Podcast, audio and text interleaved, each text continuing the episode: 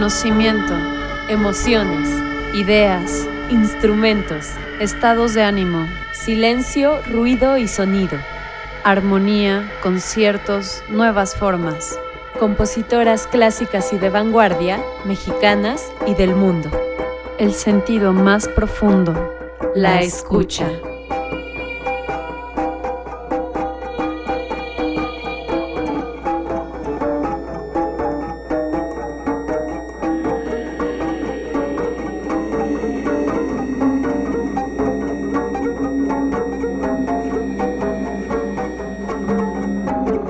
Comenzamos.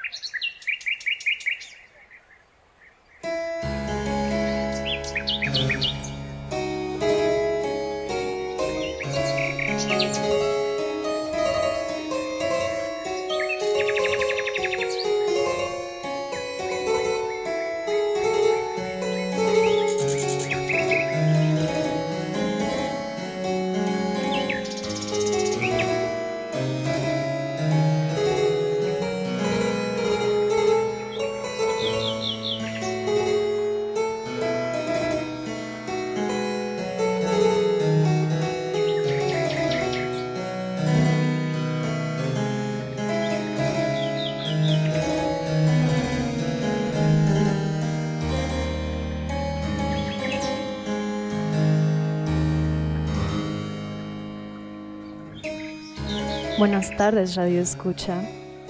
El día de hoy yo, Chantal Saad, estoy muy emocionada porque Profundidad Sonora sale por primera vez a grabar este hermoso programa a Tepoztlán. Estamos en Morelos, en la casa de una invitada que ahorita vamos a presentar, una invitada de honor, una invitada de lujo.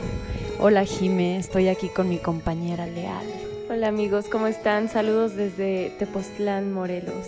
¡Qué rico! Súper rico, hace un calorcito delicioso.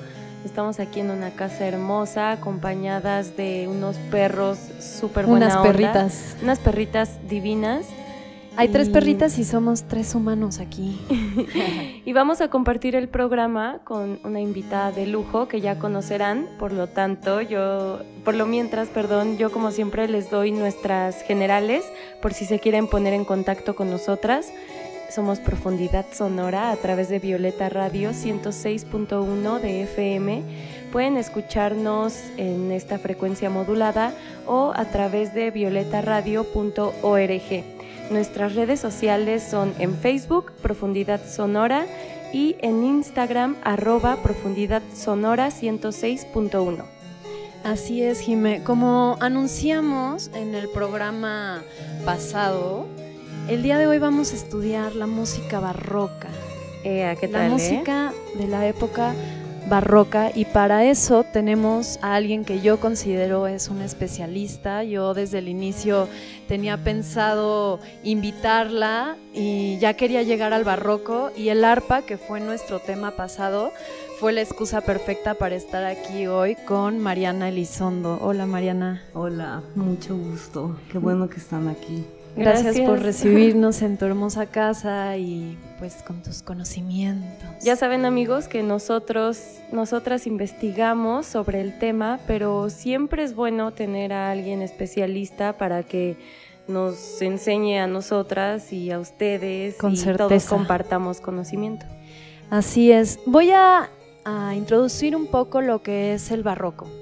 Este fue un periodo en la historia de la cultura occidental originado por una nueva forma de concebir el arte.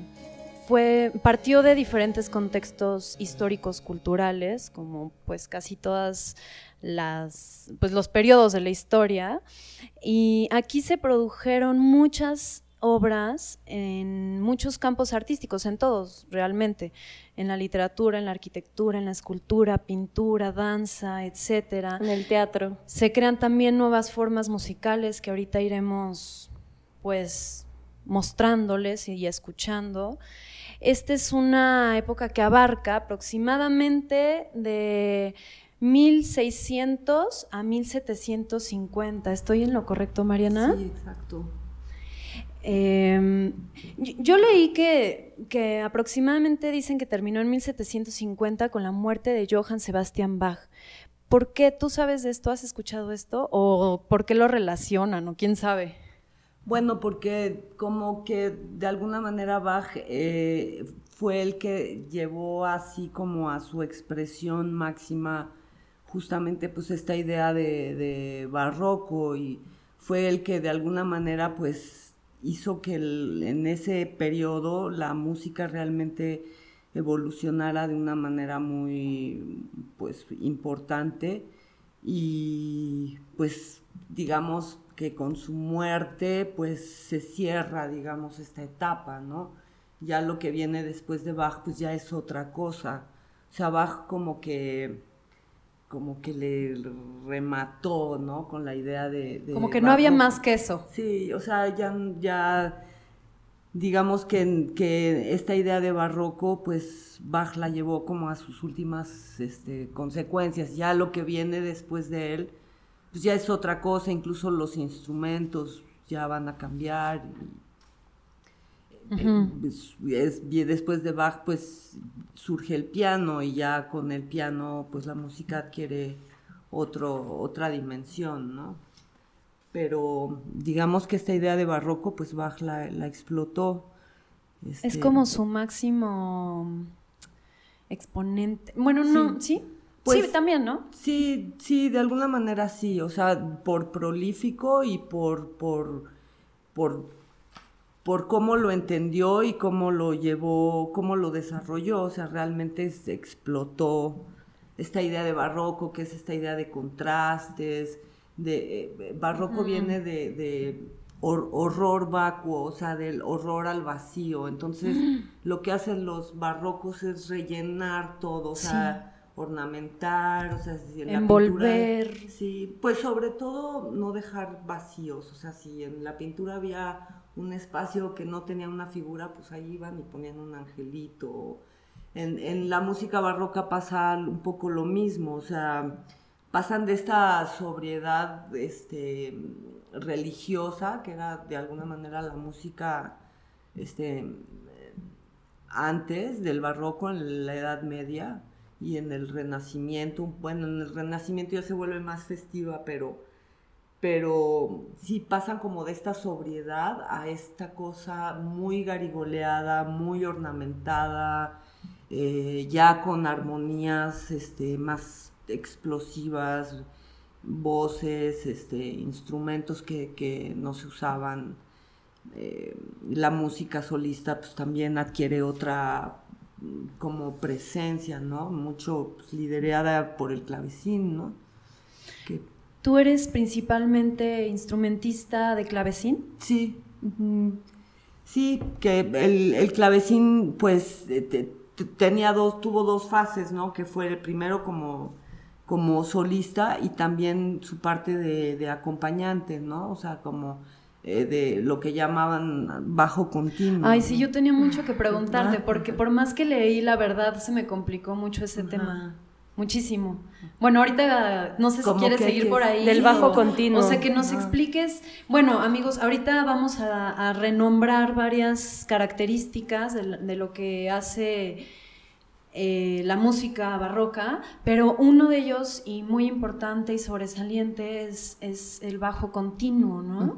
¿Qué es el bajo continuo, Mariana? Pues el bajo continuo es una cosa, pues, muy interesante que, que, que surge de, pues básicamente de una forma de, escribir sobre el bajo. O sea, la música, bueno, eh, o sea, la música instrumental, ya cuando son varios instrumentos que están jugando entre ellos, este, se apoya siempre toda sobre el bajo, o sea, que es como la voz más baja, que eh, a veces la, hace la viola da gamba, pero en general se le otorga al clavecín por, por esta posibilidad que tiene de jugar armónicamente. Entonces, sobre esta línea del bajo, que, es una línea melódica, lo que se hace es cifrarla, el cifrar eh, que es un numerito que se le pone y que indica el acorde que va sobre esa nota.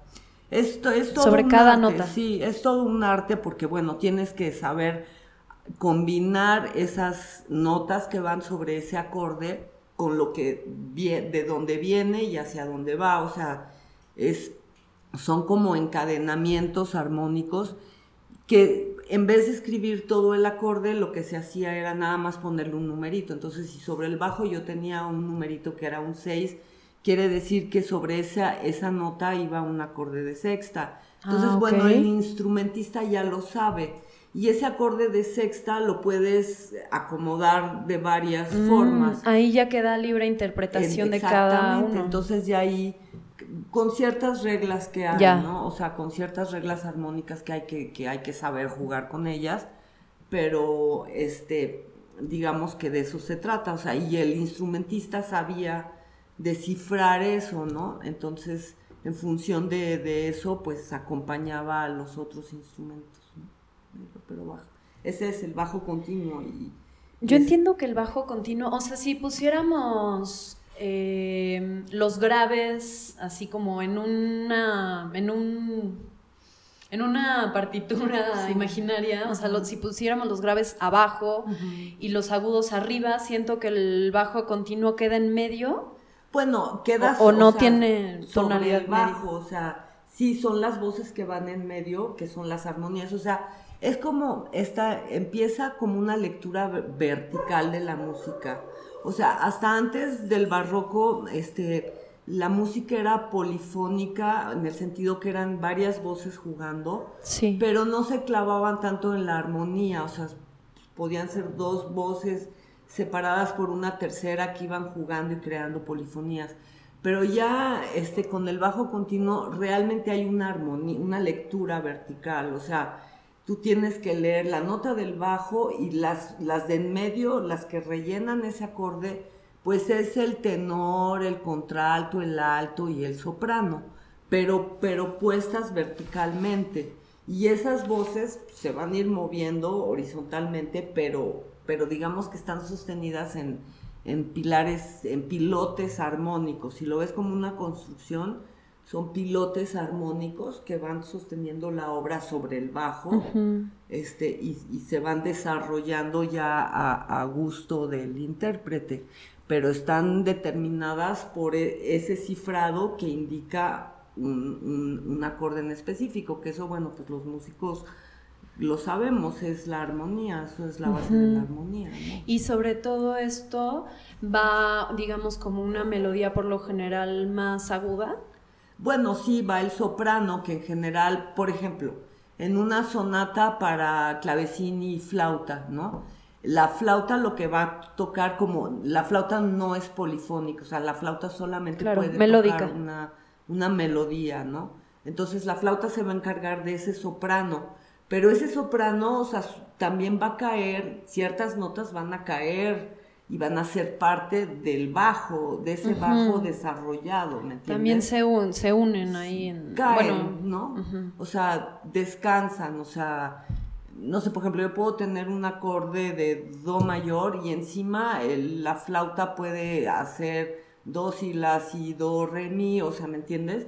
Pero su primer do va a caer con mi acorde de do, ¿me Ya, entiendes? sí. O sea, va a jugar sobre la, la armonía de ese primer acorde y se va a ir moviendo con el bajo.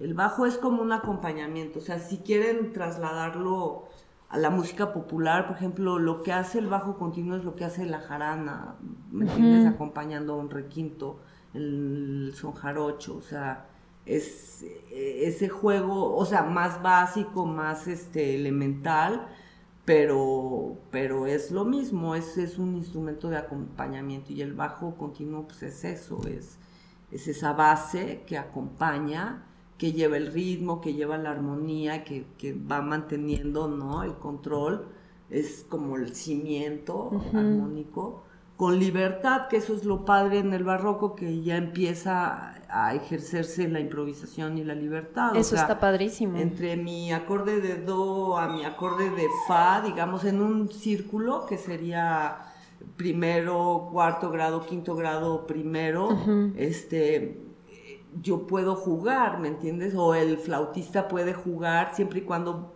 pase, caiga con en el primer grado, pase por el cuarto, por la dominante y regrese, ¿no? Entonces, pues es como eso, ¿no? Es como, como una base que va llevando, pero que también permite el juego, ¿no? la improvisación. ¿Les parece si nos vamos a escuchar algo en donde podemos apreciar lo que es el bajo continuo? Sí. Y ahorita mencionamos de quién es esta pieza. Thank you.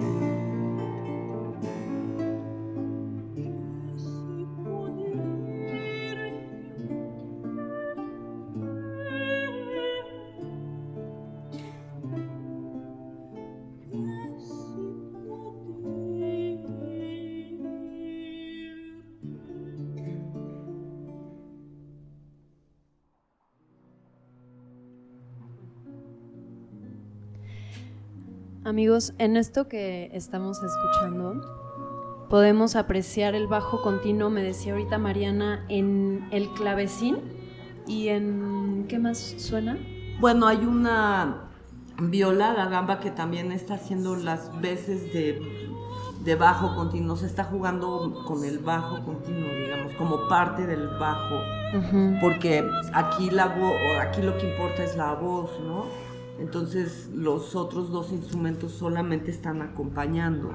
Esto que escuchamos es de una de las compositoras, de las pocas compositoras que tenemos una vez más registro del pasado de esta época. Ella es Bárbara Strozzi. Ella era una cantante y compositora italiana. Eh, y ella es la que mayor cantidad de música impresa en su época como mujer tuvo. Ella sacó ocho volúmenes y hace muchas cantatas para soprano y mucho para bajo continuo. Dicen que ella se basaba pues en su voz porque también cantaba muy bien. Voy a mencionar como rápidamente algunas de las características más importantes. Uno es, según mi investigación, la aparición de la tonalidad, ya tal cual. ¿No? que son como ya movimientos supeditados a la progresión de acordes específicos. Eh, otro es el uso del bajo continuo, como ya lo mencionamos. Otra puede ser la polarización de texturas, que también tú ya lo mencionaste, Mariana, hacia voces extremas, ¿no? Como muy grave o muy, aguda, muy contrastante. También en los ritmos, o sea, de muy lentos, de repente muy brillantes, muy alegres. O, como entre solista y orquesta, exacto, ya empieza a jugar más a ese nivel la música. También el ritmo del bajo establece como un compás claro y sencillo, ¿no? Sí. Ya sea binario o ternario, pero siempre como casi mecánico. Sí. Se puede. Pues el bajo realmente lo que hace es como darle estructura al a la música, o sea, tanto rítmica como armónica, ¿no? Son como, digo, los pilotitos, ¿no? Los que, ¿no? Y luego ya viene el tendedero, o sea, si lo ves así, haz de cuenta que la armonía bajo es, son los pilotes y luego viene como un tendedero donde juegan ya las voces, los adornos, este, ya la melodía, ¿no? Avanza, ¿no? Como que antes del barroco la música se movía nada más horizontalmente. Y el barroco lo que le sí, mete era muy uniforme, ¿no? es una base tanto armónica como rítmica. O sea, ya la constru y, lo ves también pues, en la arquitectura y, o sea, se va construyendo ya todo más sólido, ¿no? Más armadito, digamos. Y también me gusta que tiene un amplio espacio, como lo mencionamos, para la improvisación. Sí.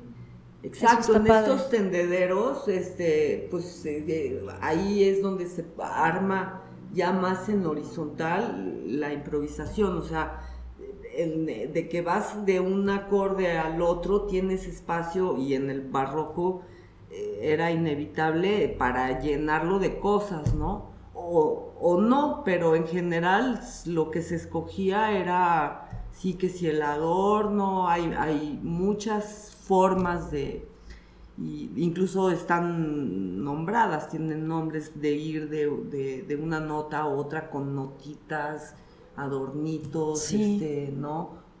Eh, la tierce la famosa que, que pues en vez de ir de, del mi al do, pues haces mi re do, o sea, siempre hay una, notita que... Como un puente más largo, más... Sí, con más rellenarlo, o sea, si hay un espacio entre mi y do, pues hay que rellenarlo, ¿no? O sea, esa era la mentalidad barroca, ese horror al vacío, o sea, no puede haber, aquí no puede haber este vacío, o sea, tiene que estar esto y acá esto y acá, ¿me entiendes? O sea, no hay vacío posible, o sea, entiendo. Da horror. Creo que esas analogías son muy útiles, ¿no? Para quizá las personas que no somos músicas o que no somos expertas en el tema, para comprender la complejidad o el estilo, son esas analogías son muy valiosas. Me gustaría mencionar los principales instrumentos que se ocuparon para hacer música barroca. Está el órgano, el violín, la viola, la viola da gamba, que es muy específica de esta época, ¿no? Eh, el laúd, el fagot, que es como, pues es de lengüeta doble, como un tubo cónico. Está el violonchelo, la flauta dulce o de pico, el oboe, que es, digamos, más agudo que el clarinete.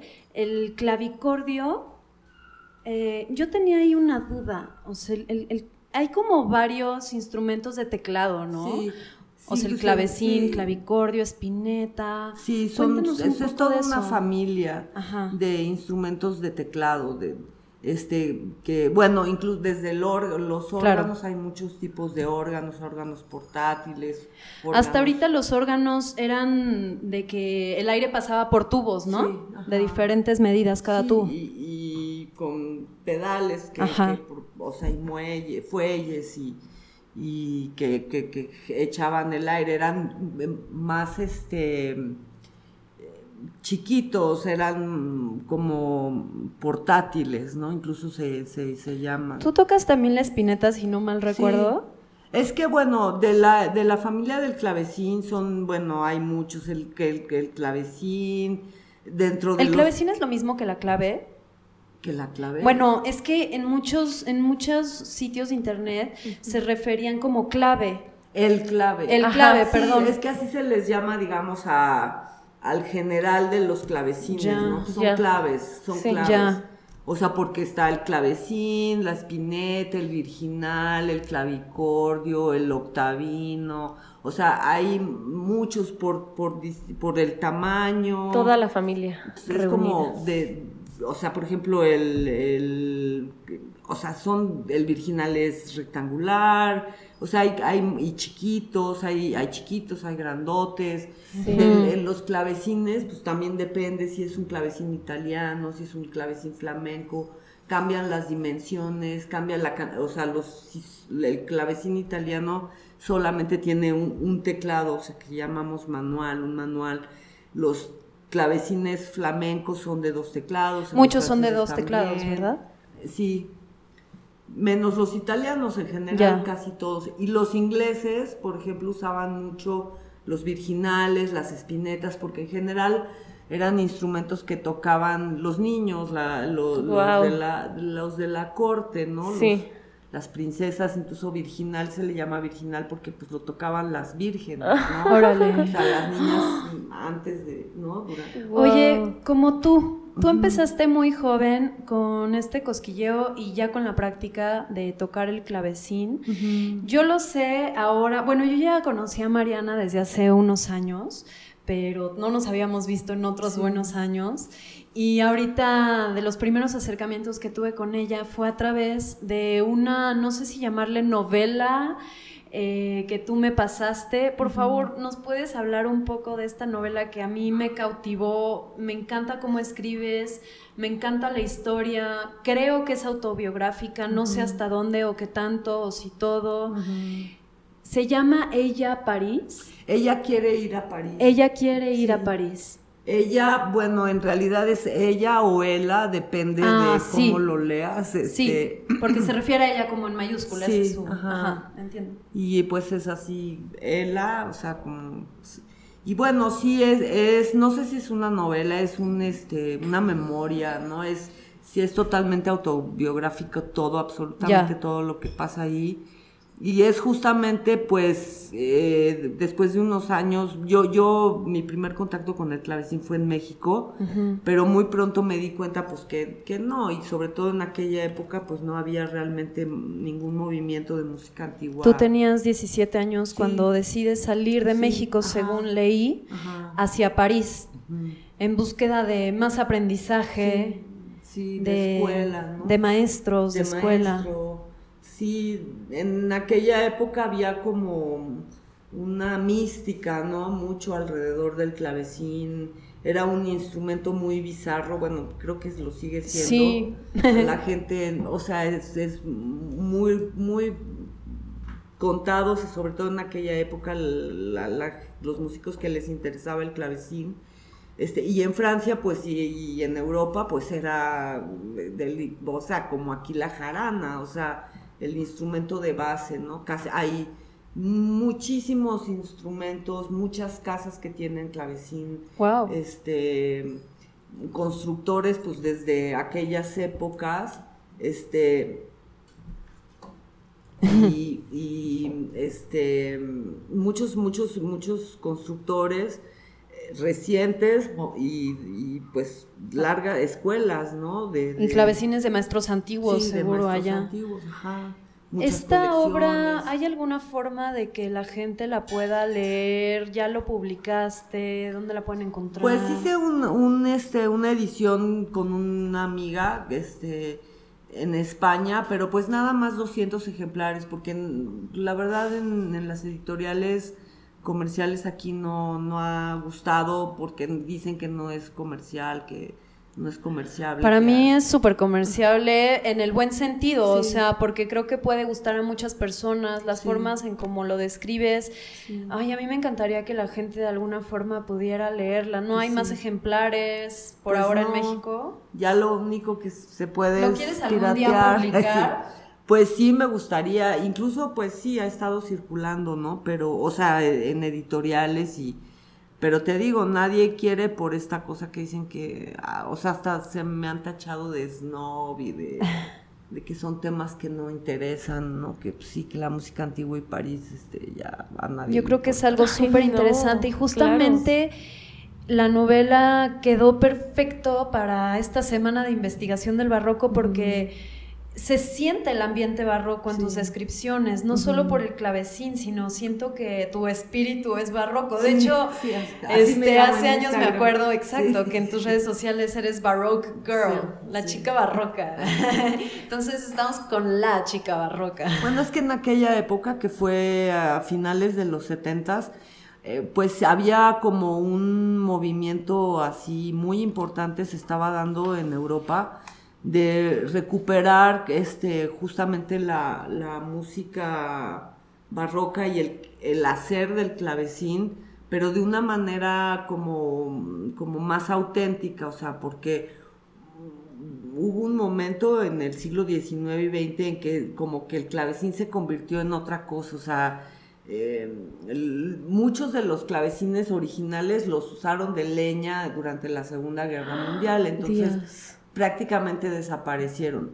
Y luego vino una clavecinista, pianista originalmente, Banda Landowska, que decidió rescatarlo, pero entonces mandó a hacer un instrumento que era como un híbrido entre el piano y el clavecín, que tampoco era, o sea, que realmente... No pegó. No, pegó. Y ya en los, en los 70, 60 empieza este movimiento de recuperación, donde hay grandes figuras, este, como Harnon, Kurt Leonhardt y este Dolmech, muchos personajes que realmente se metieron a investigar y a ver pues de qué se trataba la cosa, recuperaron instrumentos, empezaron a fabricar a la manera, también la afinación no, eh, no, es, no era como es ahora, antes había muchas afinaciones. ¿Cómo podían afinar antes? O sea, ¿cómo sabían cuántos decibeles estaba una nota y etcétera? Porque hay registros, o sea, sí no hay... decibeles, hertz, ¿no? Sí, hay tablas que, hay muchos autores que hicieron sus propias afinaciones, pues dejaban este, de alguna manera escrito de, de qué se trataba ahí, ¿no? Este, y, cómo, y cómo había que hacerlo. Si hay registro, hay tratados y, cosas así. Por eso pues, se fueron rescatando esos tratados de afinación, de cómo se interpreta, de la armonía. Pues, este, hay todo un libro de un autor de esa época, este, de Jean-Philippe Rameau, sobre la armonía de esa época, o sea, cómo se usaba, digamos, ¿no? La armonía. Y este y pues este, este, estos personajes pues empezaron a investigar y yo me fui pues atrás de esa escuela, o sea, me interesaba mucho ese clavecín, ¿no? Este me parecía horrible. En el conservatorio había un clavecín de estos eh, hechos por la Landowska, un playel horripilante que uno no entendía. Y al mismo tiempo, pues la maestra que me inició, pues ella tenía un instrumento que se acercaba más a los estándares originales y pues nada que ver, o sea, la sonoridad era otra cosa, ¿no? Y pues eso, eso fue lo que de alguna manera me, me llevó a París, bueno, aparte de uno, de unos antecedentes familiares de los que pues había que huir. y, lo pues, pude leer. El pretexto propiciaba, el pretexto del Está muy bien. fue muy bueno. buena decisión. Quiero mencionar alguno de los famosos varones del barroco antes de pasar a un corte poético que en esta ocasión van a ser dos pequeños extractos justo de esta novela autobiográfica de Mariana Elizondo. Bueno, de estos famosos varones está, voy a decir, bueno, está Claudio Monteverdi, Henry Purcell. Si algo digo mal, tú dime. Pero ¿eh? Monteverdi es es anterior al ah, Ya. Mira, ves qué bueno que te tenemos, porque si no yo ya estaría diciendo mentiras.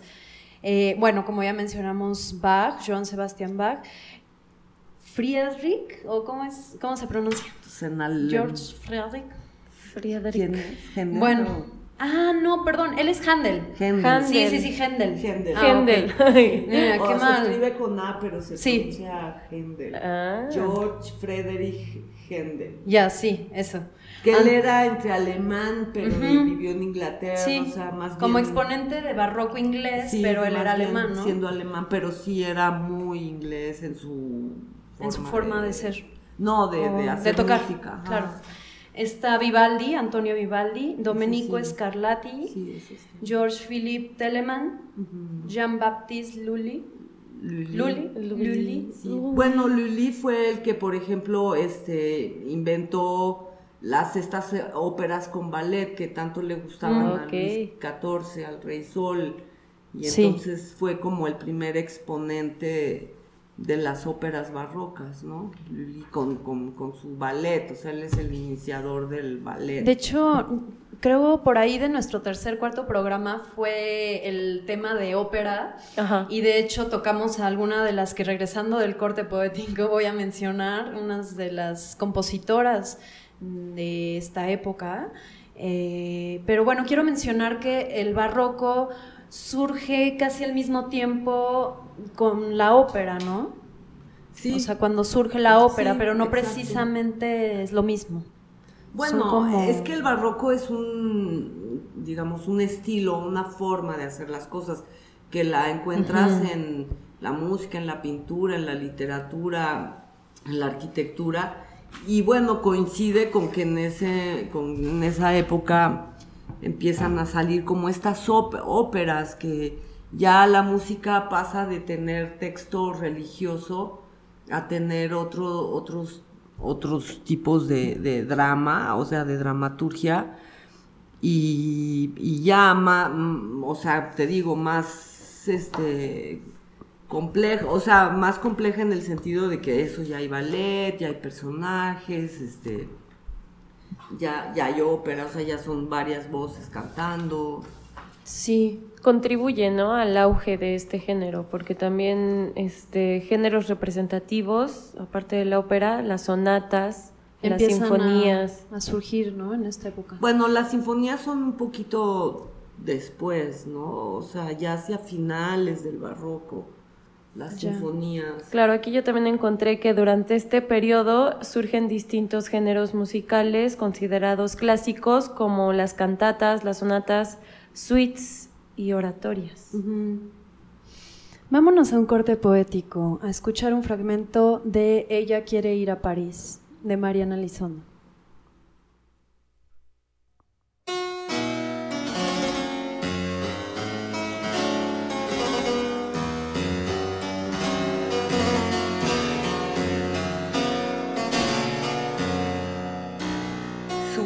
Como un abanico empieza a desplegarse en diversos sentidos. El centro es el clavecín y todo lo que lo rodea, las clases, los conciertos, el conservatorio en el que es aceptada y su nueva profesora Françoise. Aún más dulce que la anterior, es joven, de pelo blanco con una trenza gruesa y larga, prematuramente encanecida a sus apenas 30 años, y toca con brío y soltura y transmite el conocimiento a través de expresiones sensoriales. La mano, que descansa sobre un molde de cera suave, apenas tibia y flexible, debe sentir el viaje del sonido desde la punta de los dedos hasta llegar al hombro para finalmente explotar en el pecho. La respiración acompaña, da pie, permite. El pulso es el corazón de la música, es el ritmo que la hace avanzar entonces se pone de pie y marca el compás haciendo un círculo en el aire. Ya no más la cuadratura del tiempo, ya no más el 1, 2, 3, 4 que marca en un gesto vertical y un gesto horizontal. Ahora es un todo en el que fluye el pulso interno y en un gesto único traza en el aire un círculo una y otra vez como una rueda en constante movimiento.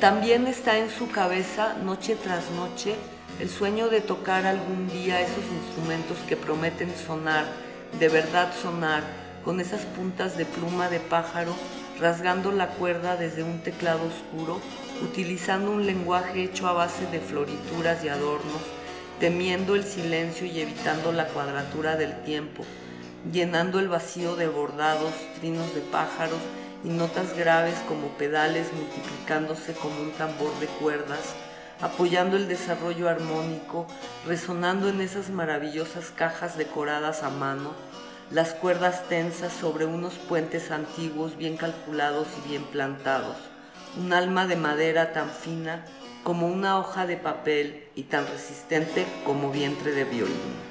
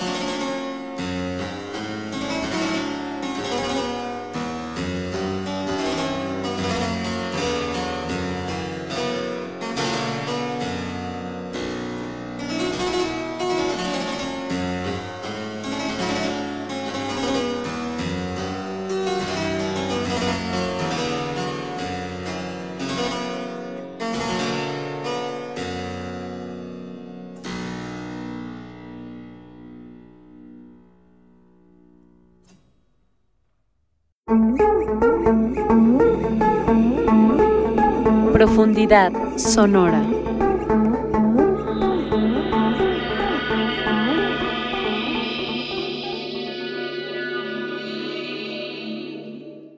Mariana, gracias por compartir tus textos con nosotros, de tu voz, de tu propia voz. Gracias. bueno, quiero como les dije, mencionar algunas de las compositoras que logré investigar que, existieron. Eh, Isabella Leonarda es una de ellas. Ella es una compositora italiana. A los 16 años entra en un convento en el que se queda ahí por siempre y pues es una de las mujeres productoras de música barroca, o sea, que más hizo en su tiempo, más música. También está Francesca Caccini, que ya la habíamos mencionado. En el capítulo de ópera. En el capítulo de la ópera, que ella, su papá era de la corte de Medici y ella también lo fue y bueno. Sí, el eh, papá era el que escribía las partituras, ¿no? De, me parece... Giuseppe. Ah, no, ese es... Pero sí era también su papá compositor. Giuseppe Caccini, creo. Sí, de hecho él, cuando ella tenía tres años, creo que la pone a cantar, no, trece, me acuerdo, eh, la pone a cantar ahí frente a la corte y pues les encanta y la impulsan a que ella siga con la música y bueno, se vuelven esta gran compositora. También está una mujer que se llama Anna Von. Ella nace en Rusia, pero porque sus padres eran unos artistas internacionales, viajaban mucho. Su padre fue libretista y escenógrafo, se llamaba Girolamo Von, eh, y su madre era una cantante, Rosa Runetti Von. Entonces, bueno, con tanto herencia cultural y artística, ella se vuelve una compositora y viaja mucho, etc. También está una mujer que se llama Julie Pinel, es una compositora francesa y maestra de clavecín. Ella, pues su familia también era de la corte, músicos, o sea, muchas mujeres tuvieron acceso en esta época hacer música gracias a sus papás, que ya traían esta onda de la música y muchos de estos papás trabajaban ya para la corte, entonces pues les era más fácil entrar a este mundo sin tener que, por ejemplo, entrar a un convento, ¿no? O sea, como siempre de religiosas para poder hacer música. También está Madame Rochette, que de ella no pude investigar mucho, pero la mencionan y hay música de ella. Y pronto, para despedirnos, nos vamos a ir con una pieza de, si me ayudas a, mencionarla a ella, por favor, Mariana, que ella es de las grandes compositoras famosas, ¿no? Sí. Que tenemos registro. Sí, es, es Elizabeth Claude, que aquí, aquí se te olvidó, que también lleva ese nombre, Jacques de la Guerre. Ella es de 1664 a 1729. O sea, totalmente contemporánea de Bach, por ejemplo. Ella hizo mucho clavecín, ¿no? Sí. Claro, que es importante decir que no conocemos a muchas de estas compositoras, por ejemplo, igual como conocemos a Bach, no porque no hayan existido o no hayan estado presentes o porque sean menos relevantes, sino porque la historia Una vez no les ha hecho justicia, no las ha rescatado de la forma que merecen. Entonces, es importante mencionarlas. Porque como podemos escucharlas, que también les vamos a compartir evidentemente los links, eh, son hermosas sus piezas. Sí. De hecho, muchas de ellas a mí me tocaron, o sea, muy fácilmente, ¿sabes?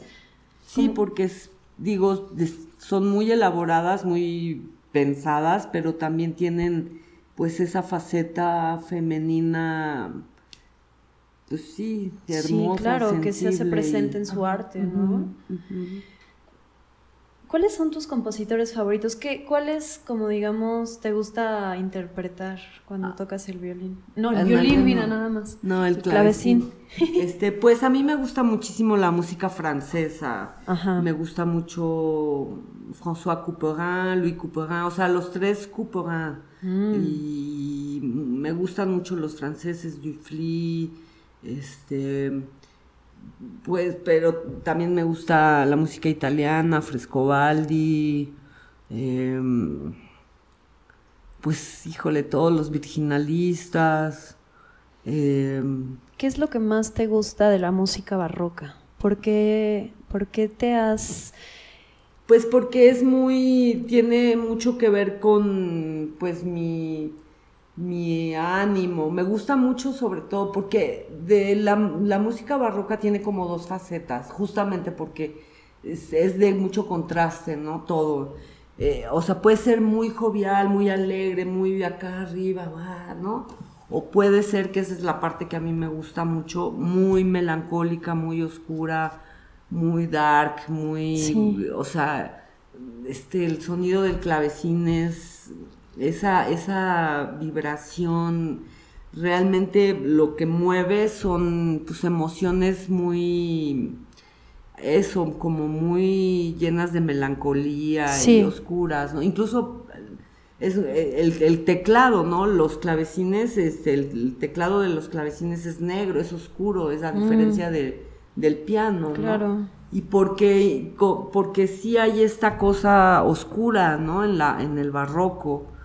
Incluso hay un género que es muy del barroco, que son las tumbas o las, este, eh, que son como estas, esta música para conectar con los muertos y, en fin, o sea, sí hay un lado como así. Porque además en el barroco, este, la idea de, Dios y de la muerte pues, se mueve mucho, cambia mucho, o sea, se aprecia ya se Sí, ya salieron de, la Edad Media, ¿no? Empiezan a ilustrarse Y ya pues Dios ya no es, digamos, el que todo lo, o sea, todo lo resuelve y uno se muere y se va al cielo, pues no, ya empiezan a darse cuenta que te mueres, te pudres y apestas y, y ¿no? Y entonces los fastos religiosos de la muerte, los fastos mortuorios, pues ya mucho incienso pues para tapar los olores, o sea, ya, empieza a tomar una consistencia la muerte pues más real, entonces la música pues no se hace tonta en ese sentido, o sea, también pasa por esa conciencia oscura de que no todo es eh, bonito y por ejemplo, antes del barroco la muerte la describían como el sueño, como un sueño más profundo, ¿no? Pero nunca realmente como eso, como la podredumbre. Como lo que es a primera mano aquí, ¿no? O sea, ya el barroco asume las cosas más realistamente. Sí, se amplía la visión del mundo. Incluso eso se puede ver claramente en las manifestaciones barrocas de la pintura. Exacto. Con el realismo y los gestos y las expresiones y las escenas. Porque además como ya hay claros oscuros y eso, entonces pues ya, o sea, un gesto en una pintura barroca pues tiene otra dimensión que, que, que todo lo anterior en la historia. El Renacimiento que era muy plano como que van, las dimensiones van creciendo, o sea, que el barroco ya tiene tres dimensiones. Amigas, nos tenemos que despedir. ¿Quieres antes, Jime, mencionar algo o pues mencionar nuestras redes sociales? Pues sí, más que, más que eso, porque ya se los comenté al principio, pues, pero por favor háganlo, pónganse en contacto con nosotras, nos encantaría. Pues me gustaría mencionar brevemente sobre el teatro, que es algo que siempre me interesa mucho y durante esta época, digamos que se acorta la duración de las obras. Antes de esta época duraban largas horas y entonces surgen géneros más pequeños como los entremeses, jacaras, esas yo no sabía qué son, lo investigaré, mojigangas y loas, que son como piezas dramáticas más pequeñas. Incluso en esta época surgen los intermedios como una pausa para que los actores descansen un poco o se cambien, haya cambios de escenografía, de vestuario, de maquillaje, lo que sea. Lo que son los entremeses, ¿no? Y se, sí, se hacen populares entre distintas clases sociales, óperas, obras teatrales cómicas y trágicas. Ya empieza a llegar el arte más allá de la aristocracia y del clero. Y se utiliza la música y el canto para expresar los diálogos o los monólogos. Eso es lo único que brevemente quiero decir sobre el teatro y pues nada, espero que amigas y amigos hayan disfrutado y se hayan agasajado con la gran invitada que tuvimos. A veces uno debe callar y dejar hablar a los expertos y la verdad es que este dijo cosas muy interesantes. Espero que, que lo hayan disfrutado y nada, gracias Chantal. Gracias a ti, Jimé, por ser mi cómplice y venir acá a Tepos conmigo. Gracias a los que nos escucharon, por supuesto, gracias a Mariana por aceptarnos no solo en su casa, sino aceptar a, esta invitación de profundidad sonora. Nos vamos, como les mencioné, con Elizabeth Jacques de la Guerre. Sí, Elizabeth Claude, porque siempre sí, lo olvidamos. Sí. o se evita, ¿no? Completa la información. Recuerden que estamos en Violeta Radio 106.1 FM, por ahora la única radio comunitaria y feminista de la Ciudad de México. Mariana, muchas gracias por haber estado en Profundidad Sonora. No, gracias a ustedes que vinieron y estuvo muy bonito. Arroba Profundidad Sonora 106.1 en Instagram, amigos. Y Recuerden Profundidad Sonora en Facebook. Que nada los detiene. Vámonos.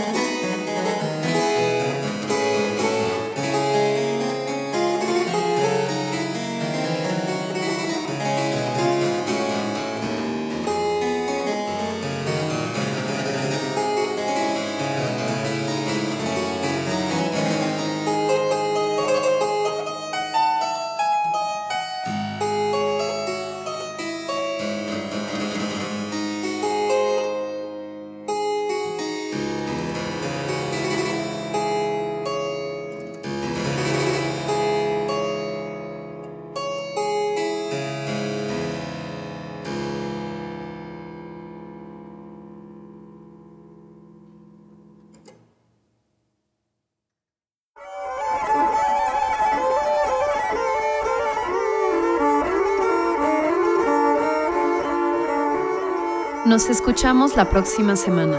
Mientras tanto, mantengan su escucha abierta.